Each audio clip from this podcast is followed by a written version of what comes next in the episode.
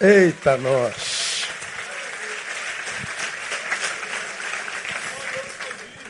Não é verdade? E aí, ele é um doente ou ele é um gênio? Não é doente? Ou ele é um gênio doente? Ou ele é um doente gênio? O que, que é o cold?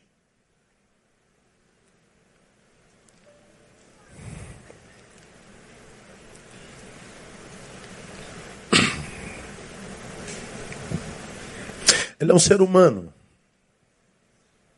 deficiente, mas que acreditou que não era só uma deficiência. Eu olho para Code e vejo ele se entendendo, eu não sou a deficiência que me acometeu. Eu sou mais do que isso. Por isso ele resolveu achar em si aquela outra parte que não é deficiente. E porque ele resolveu achar em si o que não era deficiente, ele encontrou e descobriu que, ainda que tenha em si uma deficiência, há uma área que não tem, e ele resolveu mergulhar nessa área que não tem e descobriu que o deficiente tem genialidade. Não é exatamente isso, não? Ele tem só cegueira e autismo. Alguém arriscaria trocar o problema que você tem agora com o dele, não? Tá louco, irmão. Quando eu olhei para Code essa semana, eu falei, meu Deus, eu me recuso a reclamar da vida. Eu me recuso a dizer que o Senhor não é justo, eu me recuso a definitivamente abrir a minha boca para murmurar. Uma genialidade no meio da cegueira autista, da do autismo cego. E santa mãe a dele, né? Que coisa mais linda emocionante. Aí eu queria ler um texto com você, que vem de 2 Coríntios capítulo 4, verso 16. Ministrei isso em 2016, mas que me parece cabe, principalmente para você que está aqui, assim, achando que a vida não vale a pena, como, como nós ouvimos hoje de manhã. Achando-se a, a pior das criaturas, achando-se o mais injustiçado, achando, achando, achando, achando, e achando tudo errado, porque resolveu enxergar a vida com os olhos deficientes. Diferente do Code. Code não consegue falar direito, ele não consegue construir ideias rápido, vê que ele tem que levar um tempinho, né? tem um delay até ele, até ele responder. Mas quando ele vai cantar, é outra área do cérebro, né? Então, se coloca o vídeo do Cold cantando antes dele falar, eu duvido que alguém diria: esse cara é cego e, e, e autista. É porque é assim, a vida é assim. Todos nós temos deficiências, todos nós temos eficiências. Todos nós temos uma banda podre, todos nós temos uma banda saudável. Todos nós temos uma área forte, todos nós temos fraqueza. Todos nós. Paulo fala sobre isso aqui quando escreve a igreja de Corinto, que foi a pior igreja do Novo Testamento, uma igreja que você já conhece bem, perdeu a capacidade transcendental porque foi engolido pelo espírito da época, pelo zeitgeist, como diria, né? Uma igreja que foi engolida pela, pela carnificação, ao invés de santificação, ela carnificou-se a ponto de chegar a duvidar da ressurreição do Senhor, do chamado apostólico de Paulo, uma igreja toda ferrada na vida, uma igreja que, que pendeu para um lado, abandonando o outro, né? É, foi para essa igreja que Paulo disse: se esperamos em Cristo só para essa vida, somos de todos os homens mais miseráveis. Como quem diz, olha, esperar em Cristo nessa vida, claro que é pertinente. Ele pode nos sustentar, nos guardar, nos suprir, ele é Jeová Jireh. Mas se a gente espera em Deus só nessa vida, esquecendo daquela, a gente é miserável, a gente é de todos os homens o mais miserável. Paulo está dizendo, porque a vida ela é assim, ela é dicotômica, ela é bidimensional, ela é dialética. Da mesma forma como a, a, a, a gente tem eficiências e deficiências. Então, aonde está a, a razão de uma vida que vale a pena ser vivida? É a gente equacionar esses dois negócios. Porque se code só se prende na deficiência, a, o talento não brota. Mas se code só ficasse aqui, talvez ele não teria desenvolvido tudo que desenvolveu, porque não tem aqueles outros atributos. Bom, ele conseguiu achar o equilíbrio, está vivendo. Foi cantar em Hollywood. Pois é, aí Paulo vem dizer assim: ó, por isso não desfalecemos. Mas ainda que o nosso homem exterior se esteja consumindo, o interior, contudo, se renova de dia em dia. Vamos juntos, salva sua voz? Por isso não desfalecemos. Mas ainda que o nosso homem exterior se esteja consumindo, o interior, contudo, se renova de dia em dia. Então, nesse texto, Paulo fala das duas dimensões da vida, né? Está claro ali, não preciso nem explicar isso. Ele fala da dimensão espiritual, da dimensão material. Ele fala do homem exterior e fala do interior. Ele fala do físico e do metafísico. Ele fala da dimensão pública e ele fala da dimensão privada. Ele fala daquela nossa área que os outros conhecem e fala daquela área que só nós sabemos. Ah, fala do que parece ser e fala do que é de fato. Ele fala das duas dimensões da vida. E Paulo é brilhante quando fala sobre isso. Mas, sobretudo, nesse texto, ele fala do antagonismo da qualidade vivenciada em ambas as dimensões, ainda que ao mesmo tempo. O homem exterior, ele está dizendo, está se consumindo. E o interior, se renovando, cada dia. Duas dimensões que vivem qualidades absolutamente opostas e ao mesmo tempo, enquanto há uma área em mim, em você que está se consumindo, está morrendo, há uma outra área que está renovando. Estou morrendo ou renovando, Paulo? Você está morrendo e renovando. Ou não. Acredito que alguns de nós só está morrendo. Eu acredito que a maioria dos seres humanos só estão morrendo. E por que esse consumismo, essa consumição, não sei nem se existe essa palavra, essa, é, é, essa, esse desabrochar da vida, essa deteriorização do homem exterior, da vida biológica, por que, que, que, que, que, que esse desconstruir gera tanta dor e angústia a ponto de pessoas não suportarem essa, esse consumismo e em outros envelhece com alegria.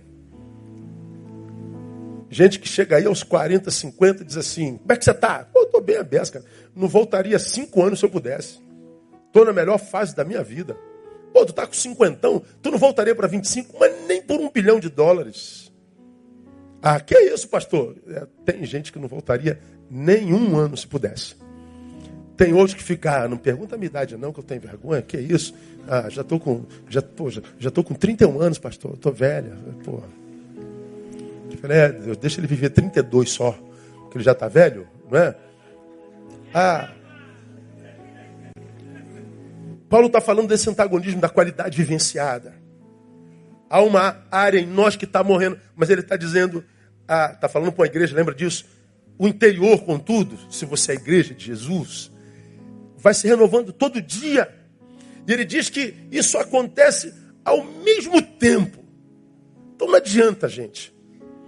Desde que a gente nasceu, a gente está morrendo. É verdade ou não é?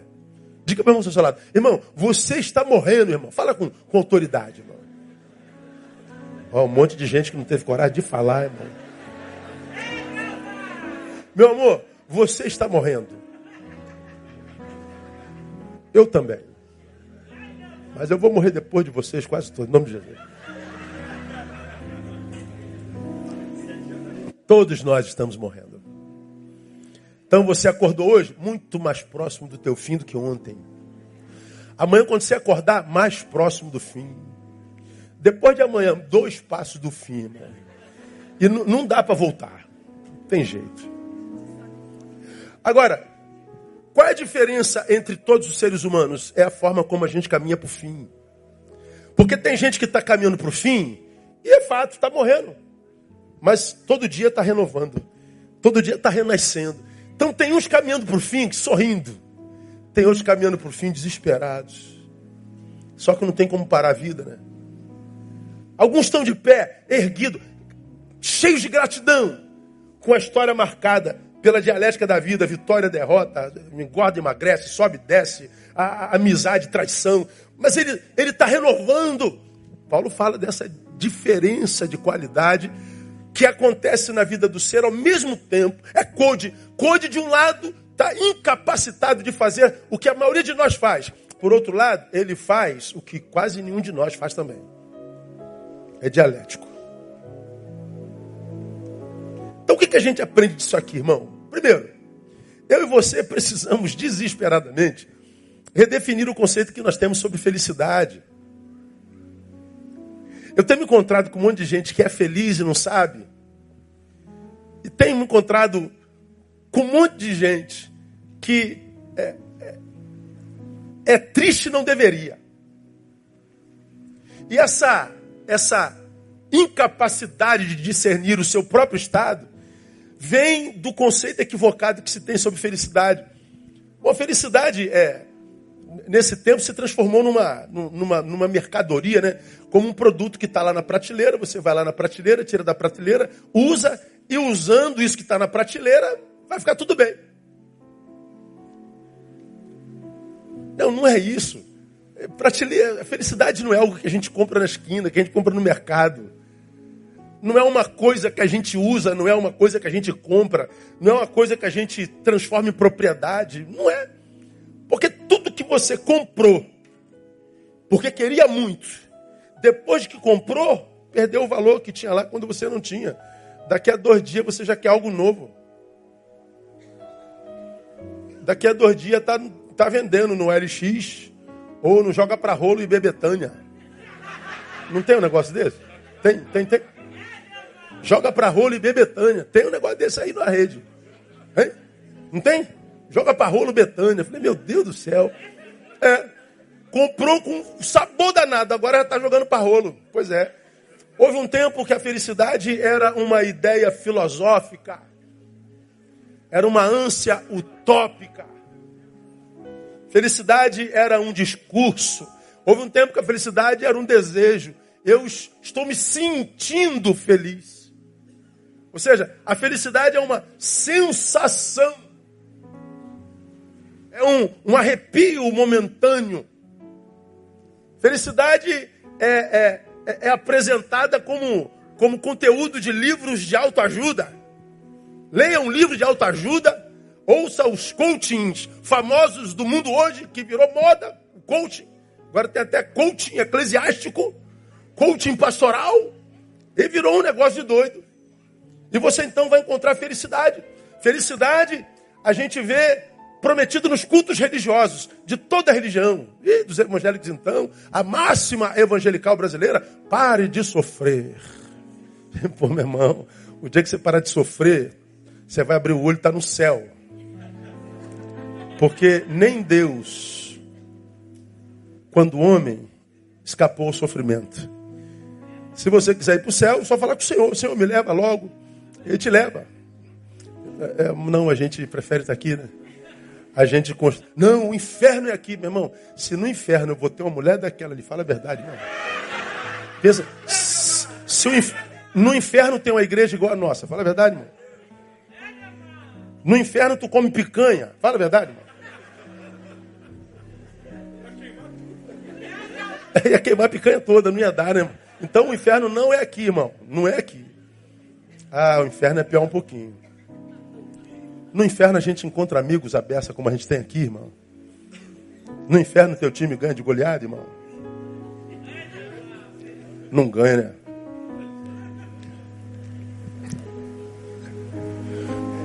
Felicidade é celebrada na irrealidade da televisão. Os atores estão sempre bem, os famosos, as celebridades. Uma tá com, com, com, com o marido que a outra largou. A Titita da Anana. Tá com o Cube.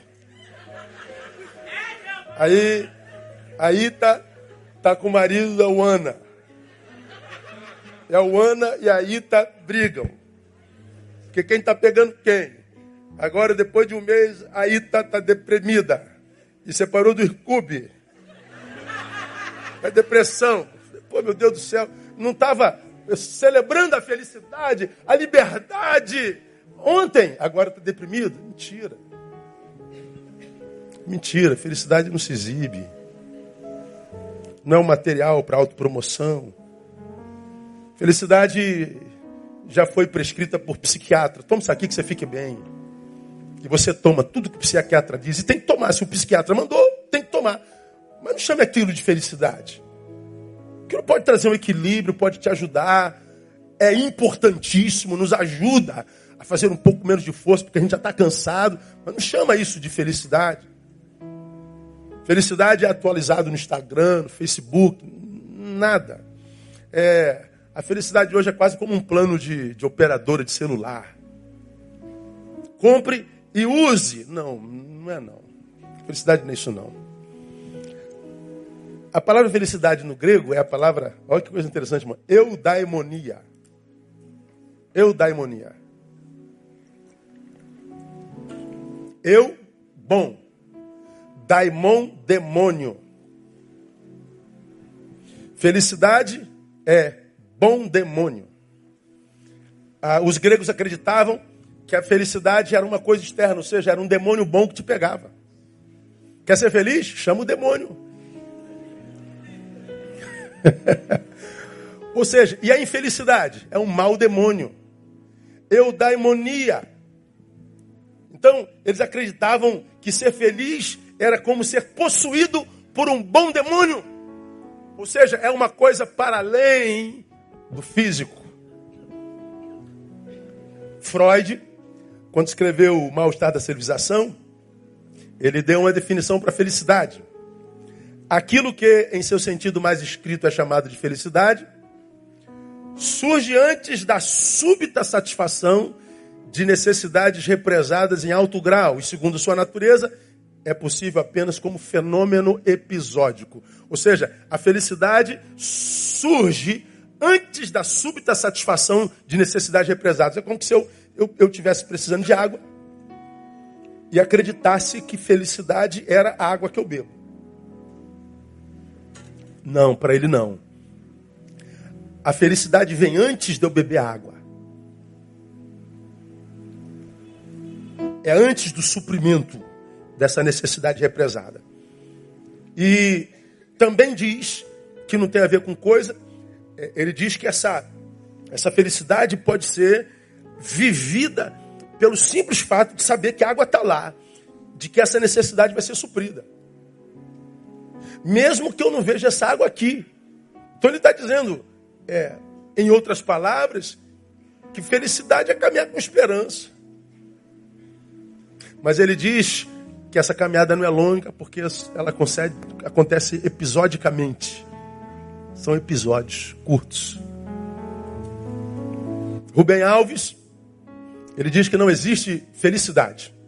Rubem Alves foi um sacerdote presbiteriano por muitos anos e décadas. Depois perdeu a fé, virou ateu, um poeta e, e escritor falecido. Ele disse: não existe felicidade. O que existe são felicidades. No plural, quase como que concordando com, com Freud de que é episódica. Então, felicidade são momentos. Aqueles momentos que você vive quando acontece algo que você quer quando um sonho se concretiza. Tá, e quando não concretiza? O resto é o quê?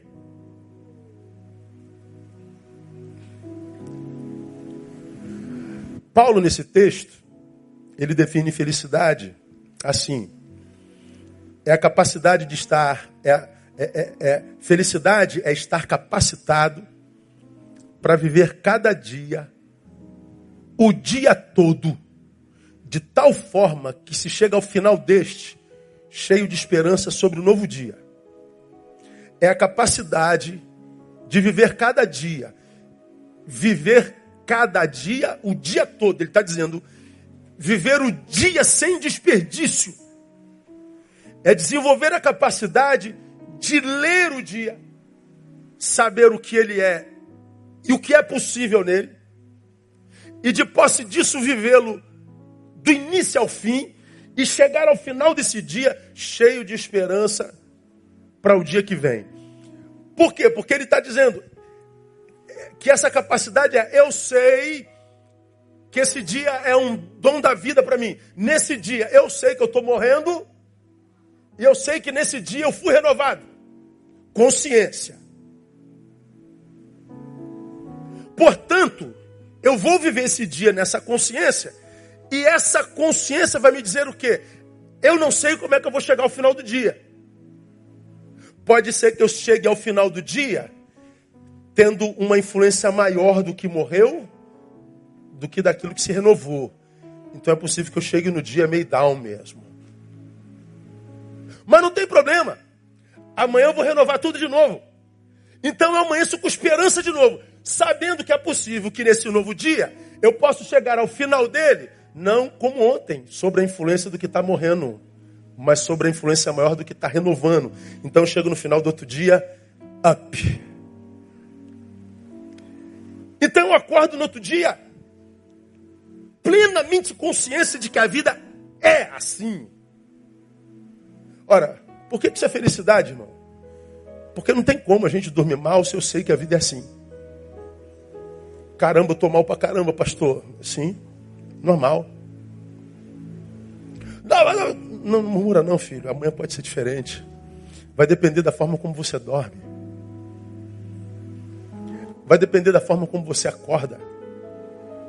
Vai depender da saúde do teu olhar, como eu preguei domingo passado. Esse filme do Code me abençoou. Porque ele poderia se, se retirar no seu autismo, ele podia se retirar para sua cegueira. Ele tinha toda a razão do mundo para dizer que a vida não presta. Ele resolveu abrir mão da razão.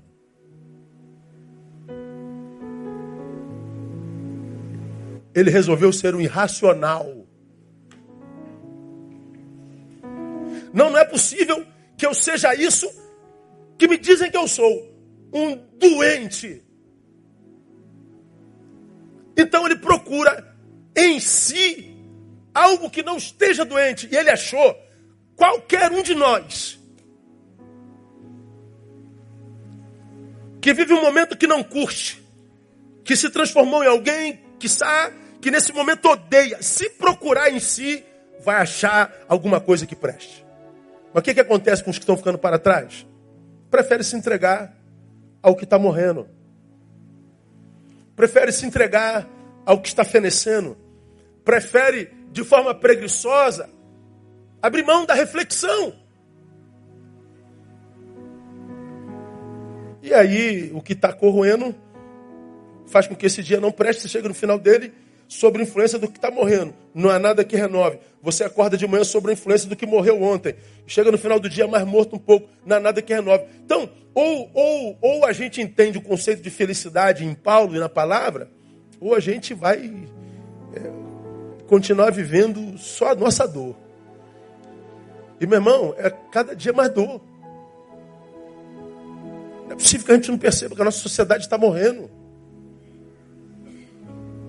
Não é possível que exista alguém ainda nesse planeta, nesse país, que queira passar por uma sociedade como essa sem sentir sequelas dessa loucura que a gente está vivendo.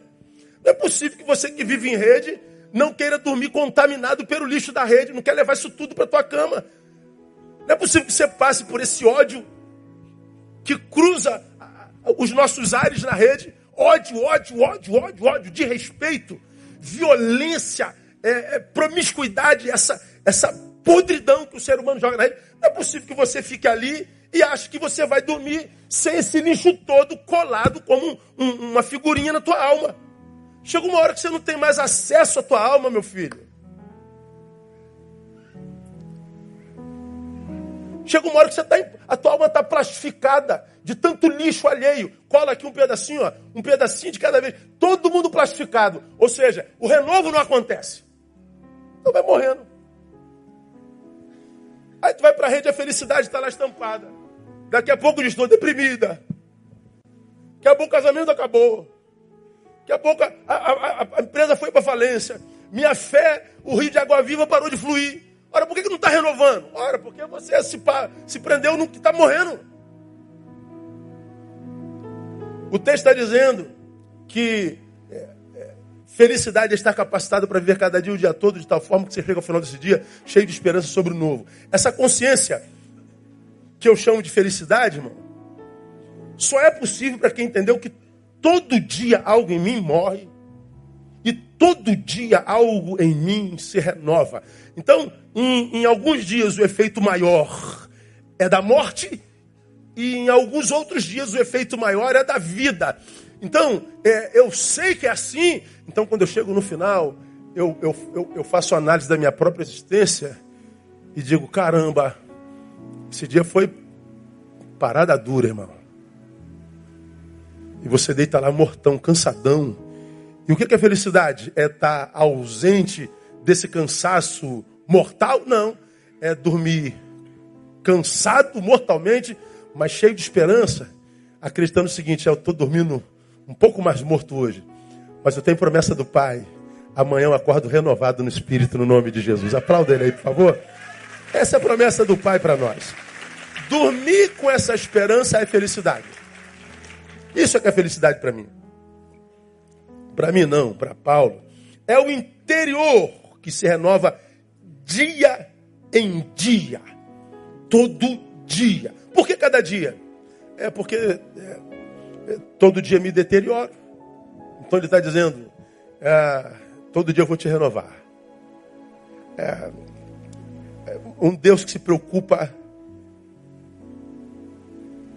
com uma criatura que escolheu a morte lá no Éden. O dia que comerdes, certamente morrereis. Aí, como a morte é inevitável, ele diz: você pode morrer com qualidade. Morrer com qualidade é viver com qualidade. É disso que o texto está falando. E mais, ah, precisamos nos conscientizar: essa renovação não é do que se deteriorou. Logo, ser feliz, no caso, rico de vida, é nada mais é do que saber administrar a pobreza da vida, ou seja, a minha deteriorização. Quem é o, o, o rico? O que administra bem a pobreza.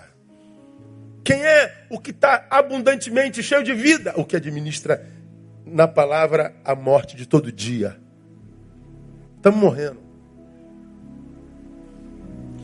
Então, à luz da, da palavra, irmão, a gente precisa se conscientizar. Para você não reclamar da vida sendo feliz como é, achando que é infeliz. Então aprendamos. Felicidade, portanto, não é estar pleno nunca. Por que nunca? Porque a gente nunca vai estar pleno, plenamente. Desculpa a redundância.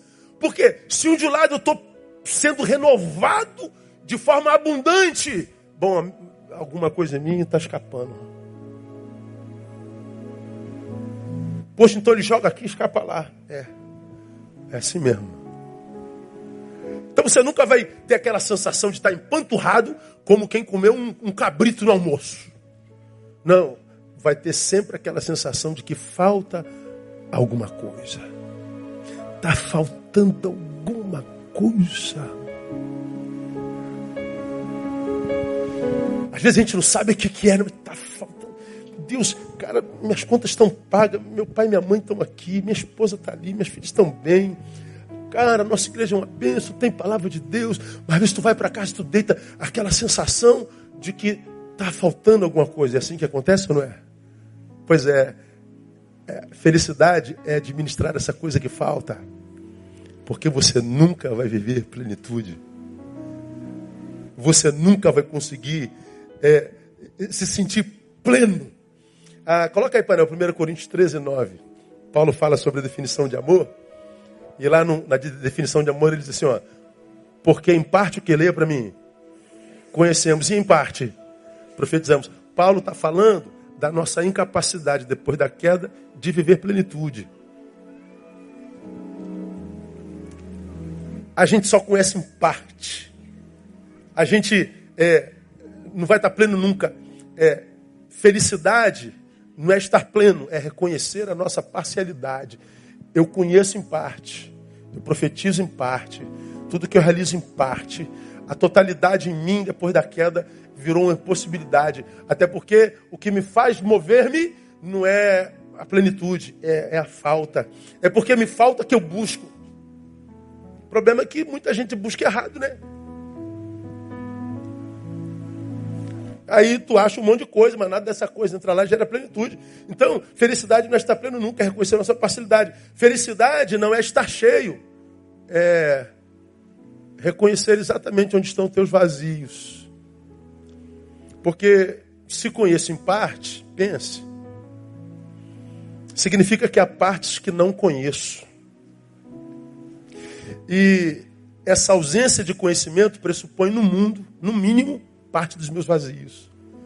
Como eu já disse aqui, ah, eu tenho tanta pergunta para fazer para Deus. Eu não sei se quando eu chegar no céu, eu vou lembrar dessas perguntas, né? Não sei se, se, se haverá necessidade delas. Acho que não, quando a gente chegar lá, a gente está pleno, né? Não é mais em parte.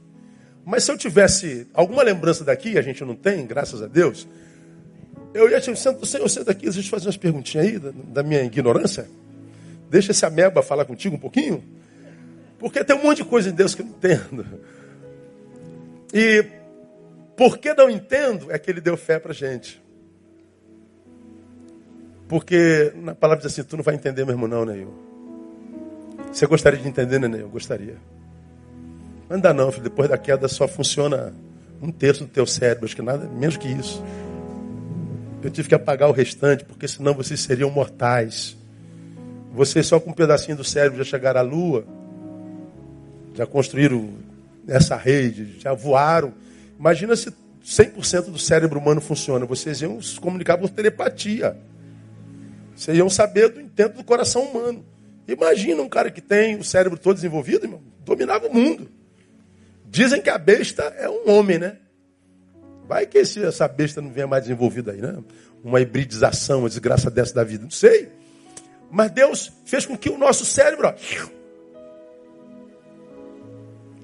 para nos poupar da gente. Então existem um monte de coisas que eu queria entender, mas eu não entendo. Portanto, ele diz: me conheça. E você então saberá do meu caráter. Conhecendo o meu caráter, quando você não tiver resposta, pensa nele. Você vai se saciar.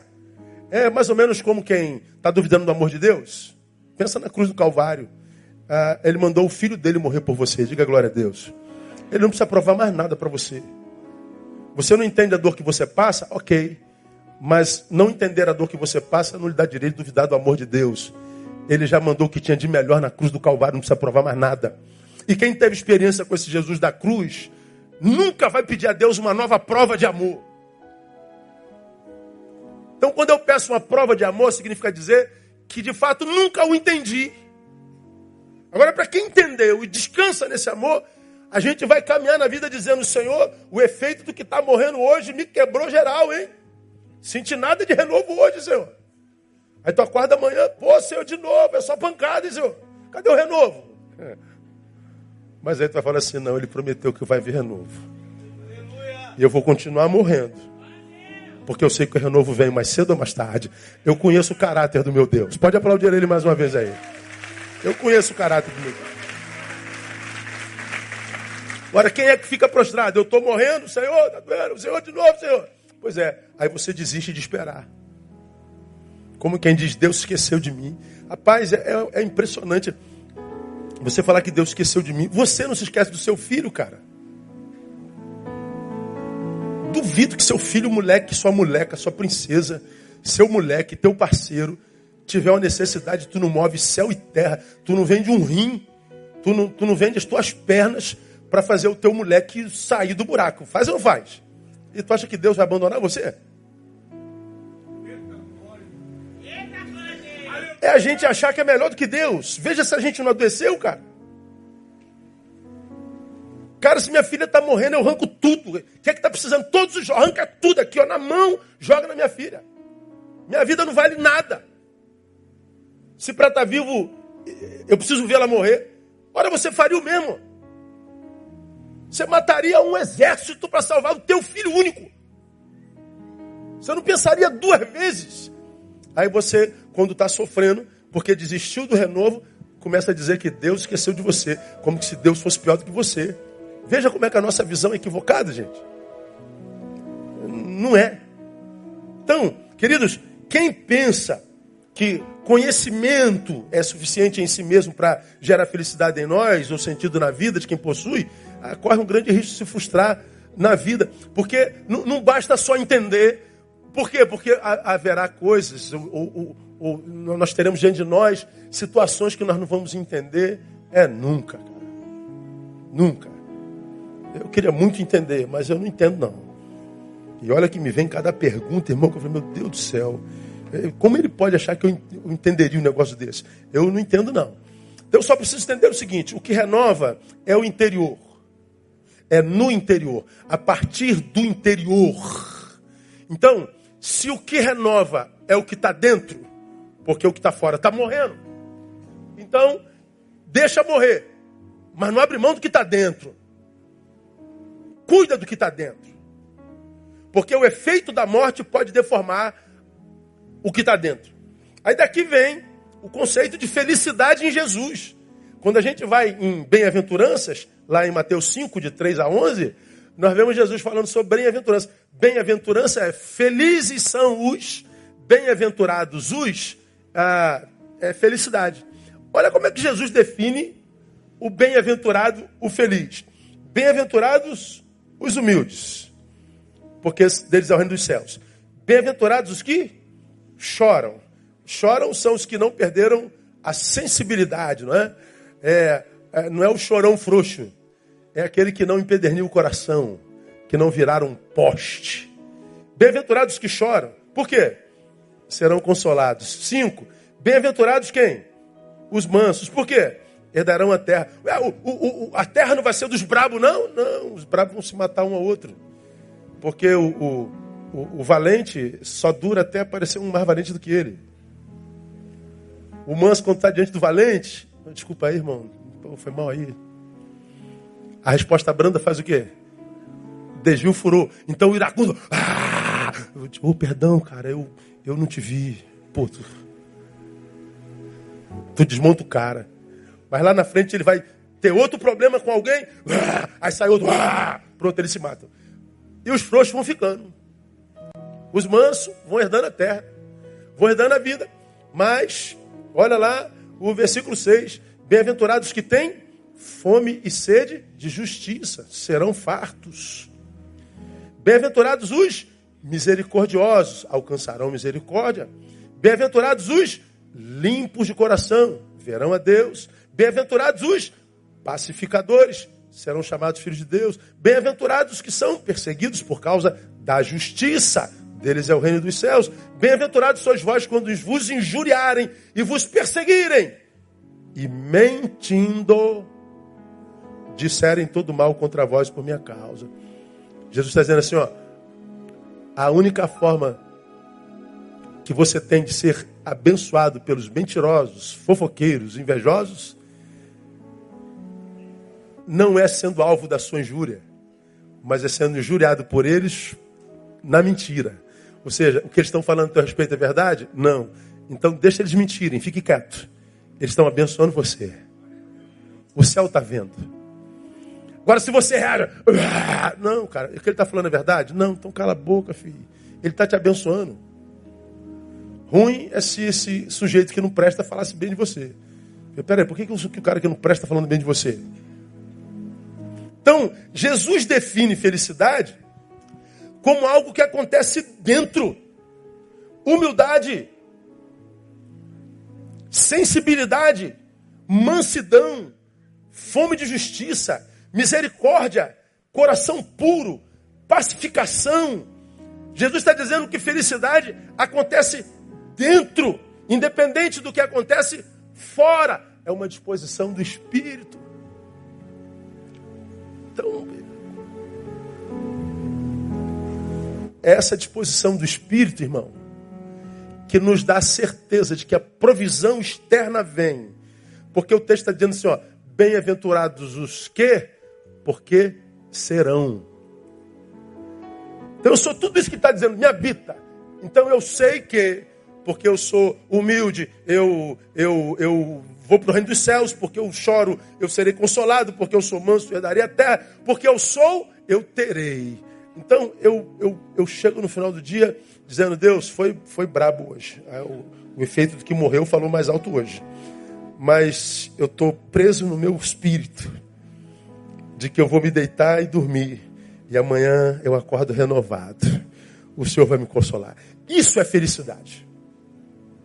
Agora, se você é daqueles que quer dormir sem ter chorado, irmão, um dia todo, você é daqueles que quer dormir sempre sorrindo, você é daqueles que precisa que tudo dê certo o tempo todo, você é preciso é, que seja aplaudido o tempo todo, meu irmão, você nunca vai ser feliz, porque o diabo já sabe que você depende disso. Então ele vai trabalhar muito para que a tua vida seja sempre cercada por empecilhos. Ele sabe que você depende do aplauso alheio, ele vai colocar pedra no teu caminho. Vai colocar só gente que não presta no teu caminho. É, é, é como eu falo aqui do trânsito, né, irmão? Tu, tu, tu odeia o pessoal da esquerda, não odeia? Então quem é que você vai encontrar na tua frente o tempo todo? É o miserável que não sai da frente. Você é o, é o apressado, ele vai botar lerdo na tua frente o tempo inteiro, irmão. Ele sabe que você é pavio curto, curto vai botar sempre alguém para te dar uma cutucada o tempo inteiro. Agora, se tu passa pela vida assim, ó, Senhor, nada me aborrece.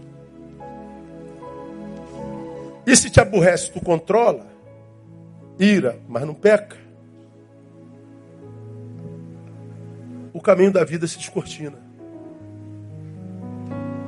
Você vai ser como uma árvore plantada junto a ribeiro de águas, que dá o seu fruto na estação própria. E tudo quanto fizer, prosperará. Não é mágica, não é milagre, não é merecimento, é autogestão. Então a gente precisa redefinir o conceito de felicidade. Felicidade é algo que acontece dentro. É, essa capacidade de chegar ao final do dia com esperança do que vai acontecer amanhã, porque a gente sabe que o amanhã para nós não existe, mas em Deus já está pronto. Nós estamos começando setembro hoje, amém, amados? Em Deus ele já está pronto. O que Deus tem para você esse mês já está tudo escrito. Você só precisa não atrapalhar Deus. Precisamos redefinir o nosso conceito de felicidade. Segundo, precisamos redefinir ou afinar o nosso senso de valores. Precisamos redefinir nossas prioridades na vida. Por quê? Pense. Se a nossa dimensão material se deteriora, ou seja, está morrendo, é inevitável. Claro que a gente sabe que não tem jeito, a gente está morrendo mesmo. Então vamos cuidar dela? Vamos, mas com equilíbrio, né? Isso aqui, ó, está morrendo. Cuida disso, se alimenta bem, se exercita, durma o máximo que você puder. Relacione-se, é, tenha relacionamentos saudáveis, se poupe. Mas escute, se a sua vida material, se essa parte material em você que está morrendo, exerce prioridade em você, ou ela é a única área da tua vida que você cuida, nós estamos vivendo prioridades erradas. O que a gente está vendo hoje, irmão, o diabo tirando a, a transcendentalidade do ser humano criado à imagem e semelhança de Deus. Aí nós vemos essa molecada com potencial danado, é, se afastando do Todo-Poderoso, se afastando do Criador, acreditando no que estão gerando na cabeça deles do lado de fora. Aí eles se carnificam. Aí é a geração que tem liberdade como nunca antes. Porque eu e você somos no tempo que se a gente chamasse o nosso pai pelo nome, ganhava uma bifa na boca. Hoje, hoje é uma liberdade, irmão. A gente não sabe se a filha é a esposa, se a esposa é a mulher. Eu contei que outro dia eu estava sentado, não sei se foi no aeroporto, me lembro. Eu só lembro do episódio. Eu estava sentado no lugar, o, o moleque chega perto de mim, me dá uma tapa na cabeça. E aí, Neil? Pô. E, pum, e aí, eu olho assim. Rapaz, que vontade de buf dar na, na cara dele. Aí eu falei assim, tu me conhece da onde, cara? Que intimidade é essa? Não ligo que me chame de Neil, não ligo nada, todo mundo sabe disso. Agora o moleque com 19 anos de idade, 18, me dá um tapa da cara. Pum, e aí, Neil? Ah, vai, pô, te carrega, irmão. Que isso? Não ligo. Mas é falta de respeito. A, a liberdade que se tem hoje para fazer o que quiser. Tô, tô, a, André Tamara e Thaís foram comprar um negócio numa loja nova, lá, lá perto de casa, um amigão, amigãozão, amigão, sei lá. Aí, uma loja baratinha. Aí, entraram as três, eu sentei no corredor do shopping, fiquei esperando. Aí, horário de fim de escola de adolescente. Aí sentam cinco adolescentes. Meu irmão, de cada quatro palavras, oito era palavrão. Palavrão, palavrão, palavrão. E as meninas piores que os meninos. Eu falei, meu Deus, ei menino, tem um velho aqui, respeita. Claro que eu não falei, mas deu vontade. Porque a gente é de um tempo que viu o velho, pô, desculpa isso, foi mal, a gente não viu o senhor aí. Tal. Hoje não, hoje é. Todavia essa liberdade não gera vida, continuam deprimidos, ansiosos, se cortando cada vez mais e se suicidando como nunca na história dos homens. Como eu tenho dito aqui, estou sendo repetitivo.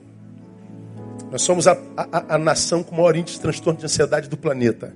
E a ansiedade, o que, que é? É a retirada da capacidade de se viver tudo que a gente tem na vida. O que, que a gente tem na vida unicamente? O agora. Nós não temos mais nada além deste momento aqui. O que, que a ansiedade me faz? Me tira daqui, me leva para um tempo que não existe em preocupação. Me impede de viver o que esse agora tem para mim. Aí o que, que acontece? Eu não vivi esse agora, quando chega aqui no depois, eu chego no depois vazio daquele agora que eu tinha que ter vivido. Aí não vivo aqui também porque eu estou ansioso, estou deprimido, sei lá, eu tô, só não estou aqui. Aí chega outro dia, eu, eu não vivi aquele, eu não vivi esse. Passa um mês, eu não vivi o mês todo. Ora, quando eu chego aqui no final do mês, o que eu tenho é um vazio imenso para administrar. E ninguém aguenta administrar vazios. De onde vem o vazio? Vida não vivida, você já aprendeu isso aí. Ah, o que, que a ansiedade faz? Te arranca do único lugar que existe, que é o agora. E você vai somatizando agora não vividos, o que sobra é vazio, é angústia. Então, uma geração que tenta tapar esse buraco da vida sem sentido, com bebida, com sexo, com droga, com, com rede, uma hipocrisia, uma mentira danada. O que sobra no final da noite é angústia. Tu administra angústia um dia, dois dias, um mês, dois meses, um ano. Daqui a pouco você tem uma dor tão grande dentro que para se esquecer dela você faz um corte no corpo. Dói, mas me faz esquecer disso aqui, alivia. Daqui a pouco você já cortou tudo. Você não aguenta mais, é a vida. E tudo acontecendo dentro do quarto, em silêncio. Porque houve um tempo que a gente corria risco na rua, né? Agora a gente está correndo risco absoluto dentro do quarto, ou não?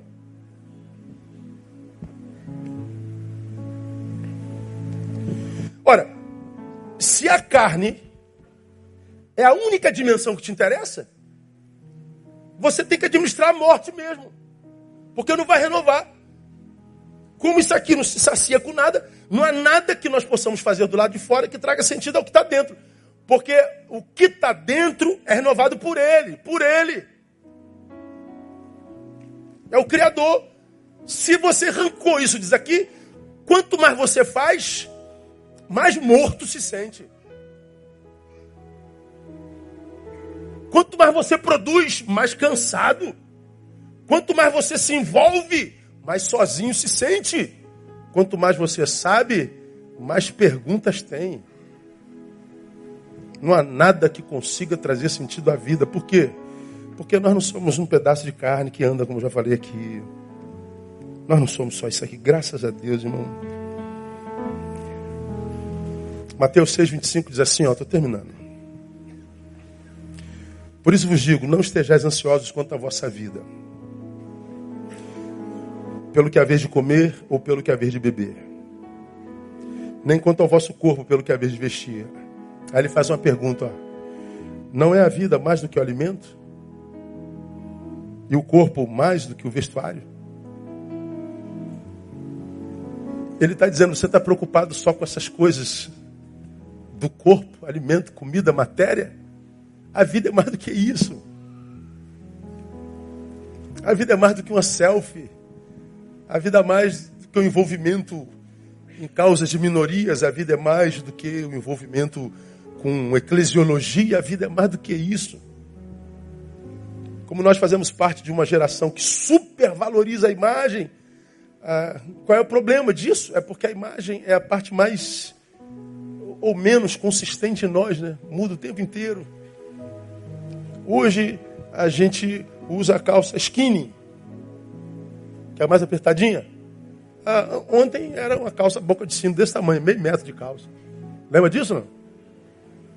Pô, e era moda, irmão.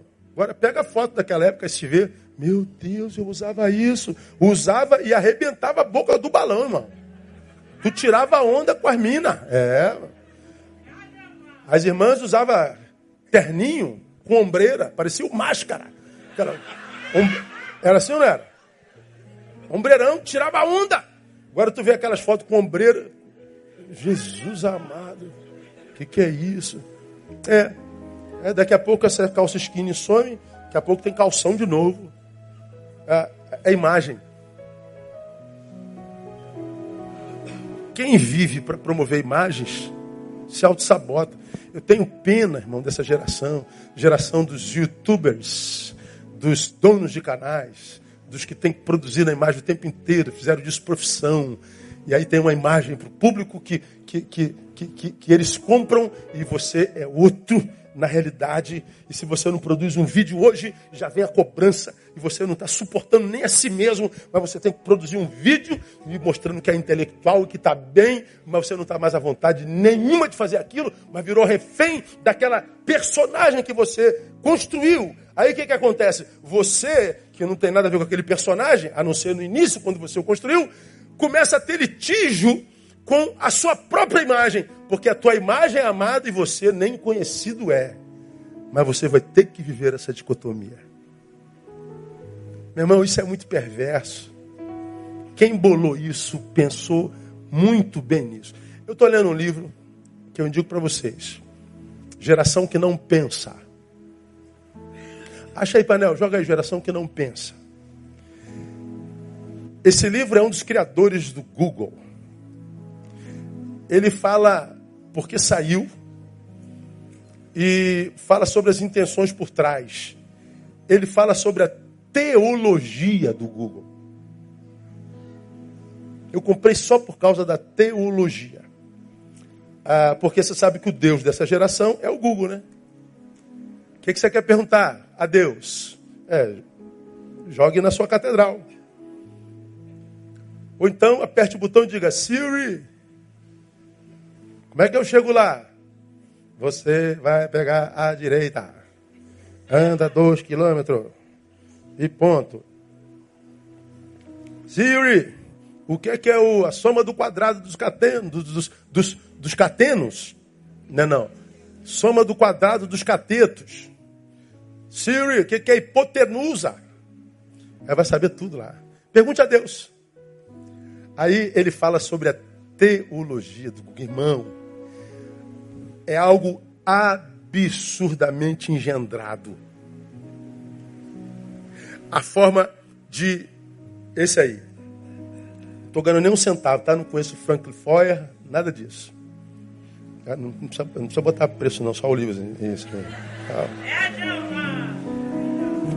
Só a imagem dele, só a imagem, tá bom, só isso aí, ó. Aí.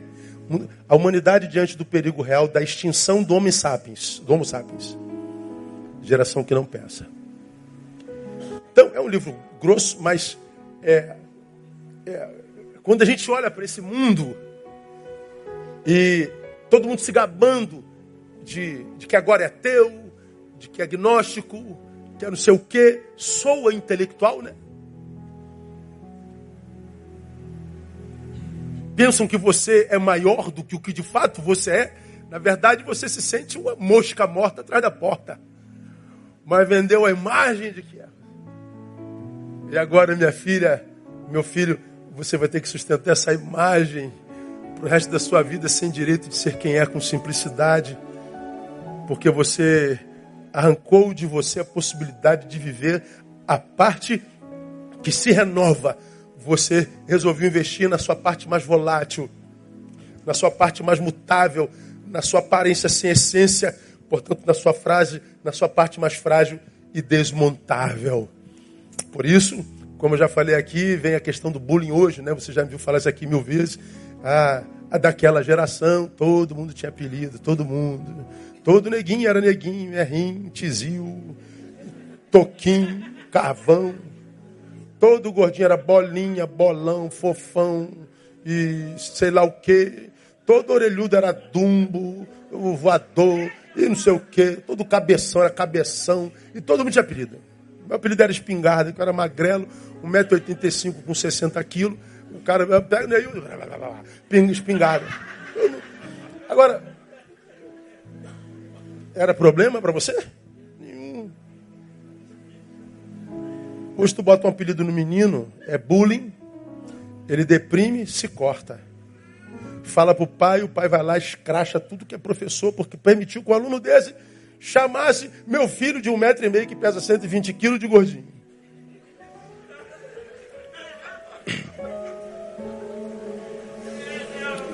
Ou seja, Tocou em tudo que ele tem, imagem.